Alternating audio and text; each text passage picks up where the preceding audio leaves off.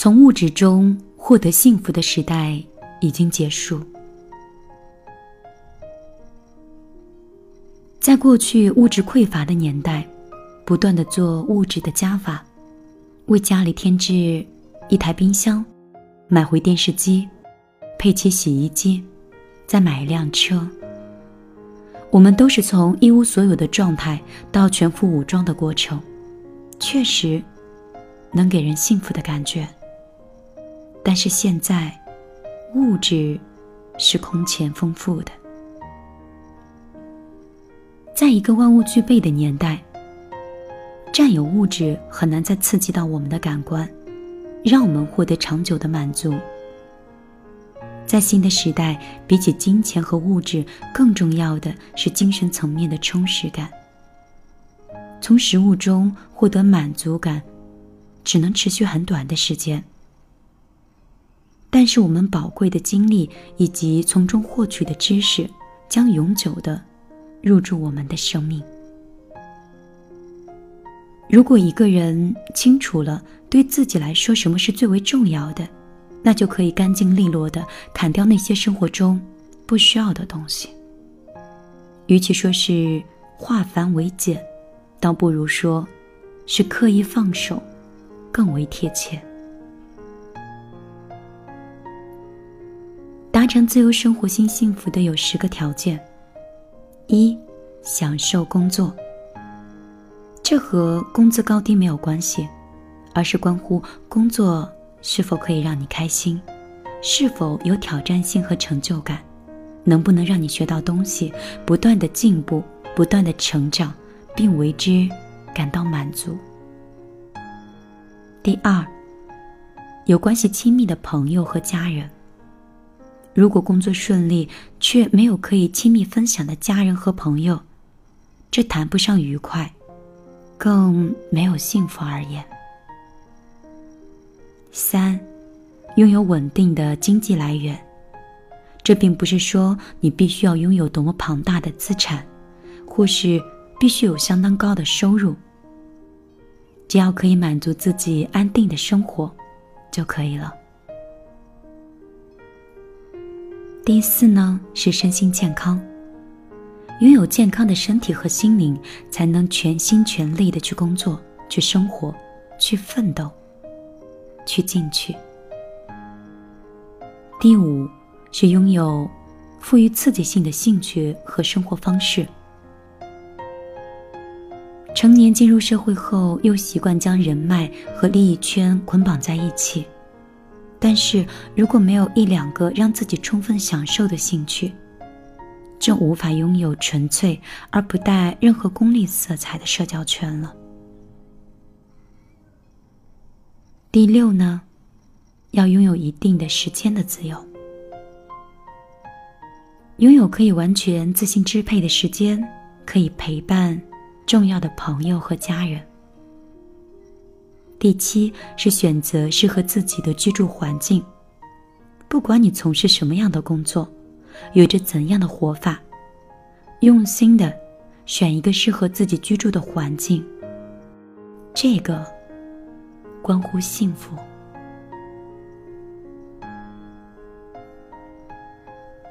第八个是你要具备有效的思维习惯。总是推卸责任、充当受害者的人，经常会处于消极的状态；习惯找寻借口的人，会被固有常识局限并难以突破的人，都很难再邂逅幸福的。第九呢，就是能够放眼未来。幸福指数下降的第一原因，就是在于人们看不到自己的未来，继而。心生不安。最后一条是要感觉自己正在向目标迈进，循序渐进而又充满目标感的生活是踏实的。最幸福的感觉是你永远在路上。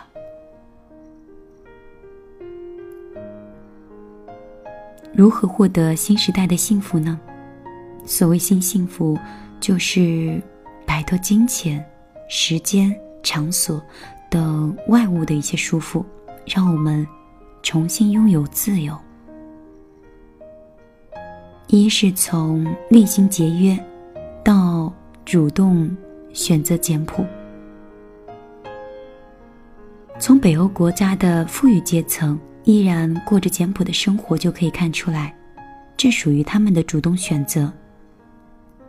他们在物质上虽然很简单，但是在精神上却非常的富足，将时间和金钱投入到了积累人生体验和感受上，而不是消耗在对物质的追求里。也就是这样。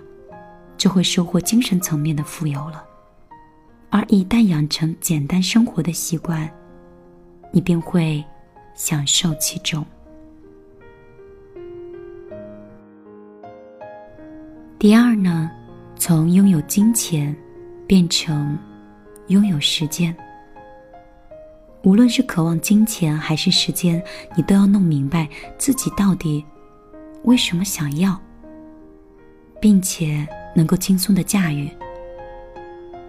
如果你并不知道自己的追求，或拥有他们的目的，那即便是你得到的再多，也毫无意义。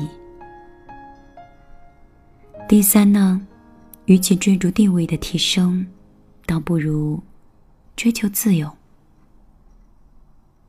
如果一个人在公司里得到了提升，我们一般会认为他拥有了更高的地位，在一个充满竞争的环境，成为最后的赢家。但是你同时要知道，他可能也会面临更多的工作时间、更复杂的人际关系、更大的业绩压力。如果你换一种思路，只要你的工作能够令你充满成就感，并且可以让你。在自己的专长上不断的成长，那就是正确的选择。第四呢，与其在一个一流的企业里就职，倒不如去从事自由的职业。做一名自由的职业，不但是在收入上有很好的回报，工作方式还很自由，比上班族要幸福得多。在美国，有四分之一的劳动人口属于自由从业者。想要获得幸福，就要贴近生活的本质，从专注于工作本身的投入的成就感，去寻找满足和自由。我们不是追剧大家都辞去公职从事自由职业，而是主张，即便是一名上班族，我们也可以。尽力的创造一种可以自由发挥、决断的弹性工作方式。第五呢，与其你一味的去推销自己，倒不如去提供帮助。如果在工作中低人一等，想要与更高级别的人平起平坐，你就要学会不亢不卑，自爱自信。与其花力气自我推销，不如把精力投放在自我精进上。当自己能够为他人提供帮助的时候，就意味着你已经成功一半了。第六呢，就做不依赖任何平台、靠实力说话的人。在民企身居高位，自然会让各界的人趋之若鹜，就连是邻居也会心生羡慕。你的工作真不错，但是不是你一旦离开了公司，你的光环就会褪去了呢？在当今互联网时代里，如果你能够坚持学习，运用新媒体。那么，过去你是否拥有地位和名声，就变得不那么重要了。最后能够持续发光发热的人，一定是那些不依赖于任何平台、靠实力说话的人。第七呢，就是要以一种愉悦的心态去面对辛苦。辛苦的感觉是来自于被迫而为。而愉悦则来自于主动想做。只要我们具备调整心态的意识，就可能把他人眼中的辛苦变成我们全新的幸福。第八是我们要保持自己独立的思考能力。如果我们被固有的常识束缚，就不可能获得新的幸福。因为常识是过去的人所总结的经验，相信常识，自然也就很难从旧式价值观里脱身。每个人都应该好好的去想想，幸福到底是什么。不要让那些物质主义影响到了你。第九呢，就是小众市场，其实更具有消费力。无论你是打工还是创业，都应该瞄准小众，小众更能汇聚力量，也更容易感受到品牌的热忱，销售成果当然也是更加显著的。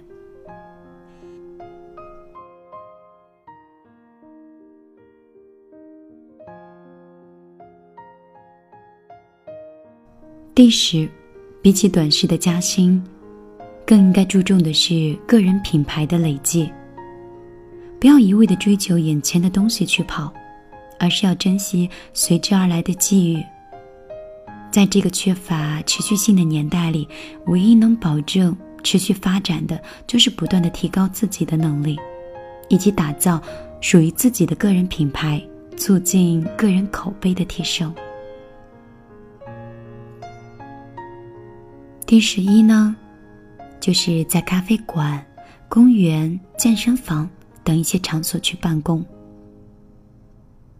现在社会的工作方式，并非是一定要局限于具体的办公室，整天把自己关在里面做事儿。只要能按时的完成自己的工作，尝试移动办公室，这是未尝不可的。不要拘泥于办公室的。具体形式，你可以把所有的场所都当成是自己的办公室。第十二，是要借助生活方式这个共同语言去拓展自己的世界。掌握一门任何人都能听得懂的共同语言是非常重要的，比如说运动、红酒、美食。文化，或是历史方面的话题，都是不错的选择，因为它标榜的是你的生活方式。十三呢，比起一些短暂的大幸福，长久且可持续性的小确幸，会更令人感动。小确幸。是这样一种幸福。虽然他的欲望本身并不庞大，但是只要能让人确确实实的感受到，哪怕真的是微不足道，但是它也足以让人把日子好好的过下去。真正的幸福是来自于自己的体验，它是由寻常度日间的一点一滴不经意的喜悦感。堆积而来的，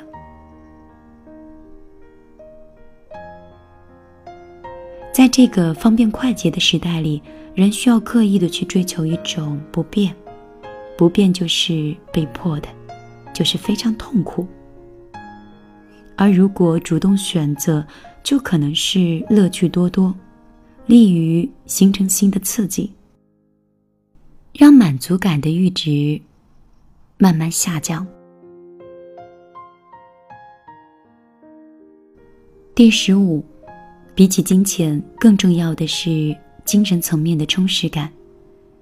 不管是从团队合作中你获得的成就感，还是拿着很低的薪水，但是却可以不断的学习成长，只要工作这件事儿变得令人愉快、充实，压力就会被逐渐的化解。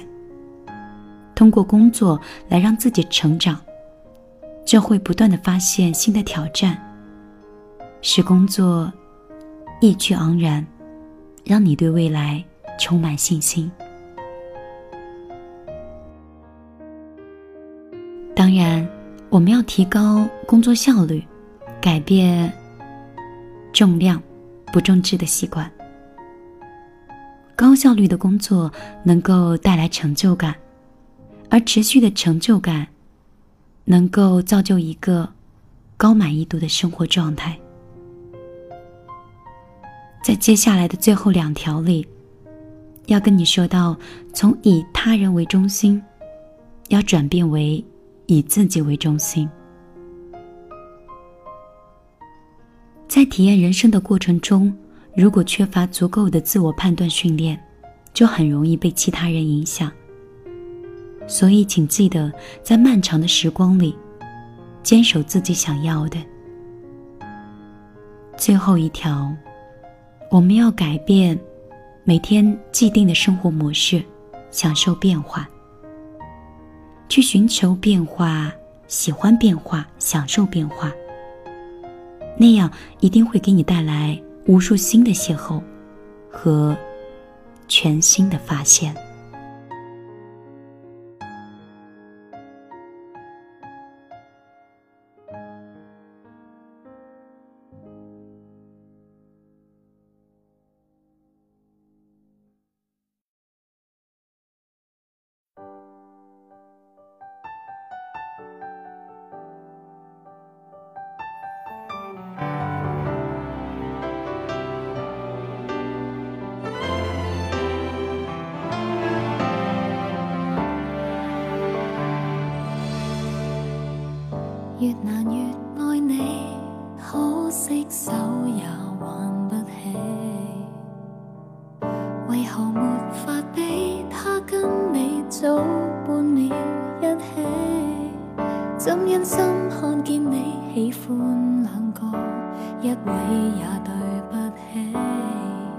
你答应心一死，再与我做知己。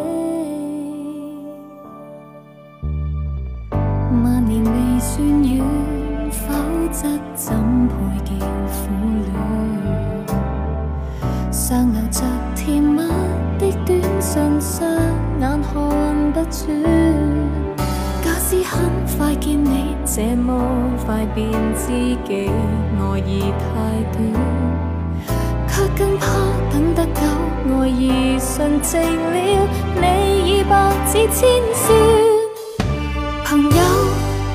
能爱他有什么也别顾，朋友需要结果很辛苦，我眼睛虽模糊，仁慈地看出他实在无辜。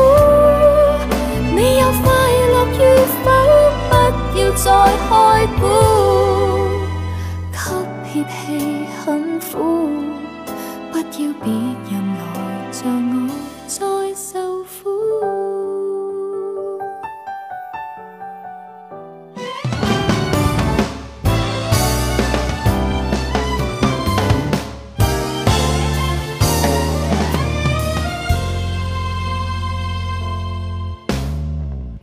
越难越爱你，可惜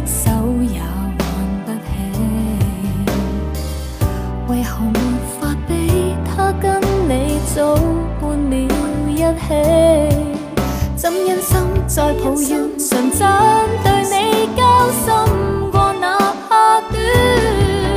一颗心转不转，能从头来过，亦同样挑选。朋友能爱他有什么也别顾。朋友需要结果很辛苦，我眼睛，仍未够你辛苦。朋友，如你早已幸福，再别顾。朋友早已很多不辛苦，我眼睛虽模糊，仍像你看出他实在无辜。